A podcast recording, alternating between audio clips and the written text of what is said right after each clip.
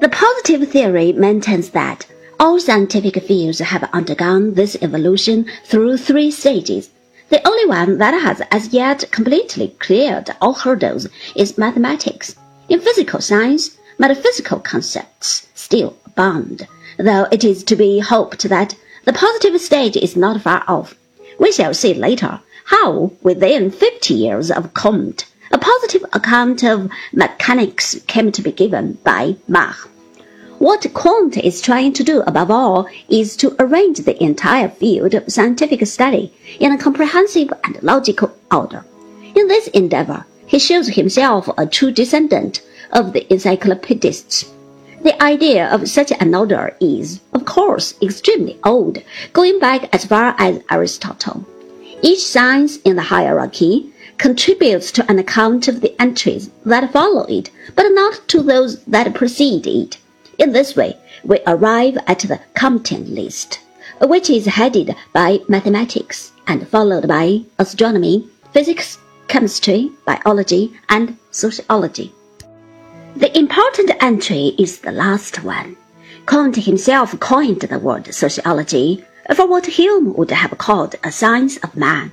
According to Comte, this science has as yet to be established, and he considered himself as its founder. Logically, sociology is the last and most complex study in the hierarchy, but in point of fact, we are all of us more familiar with the social surroundings in which we live than with the axioms of pure mathematics.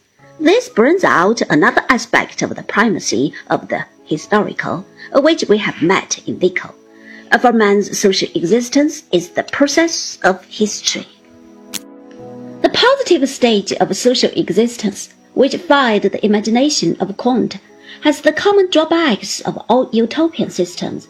Here, there is a marked streak of idealist influence in Comte's thinking, though how he came by it is not quite clear.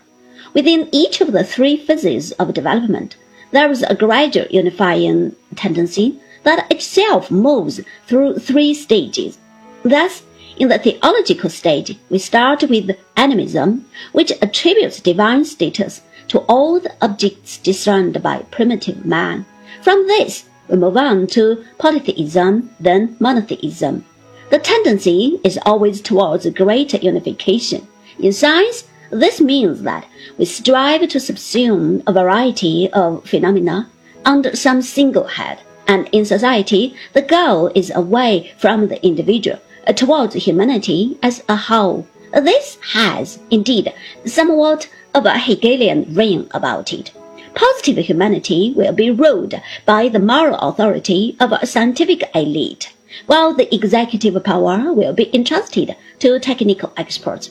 The arrangement is not dissimilar to the ideal state of Plato's Republic.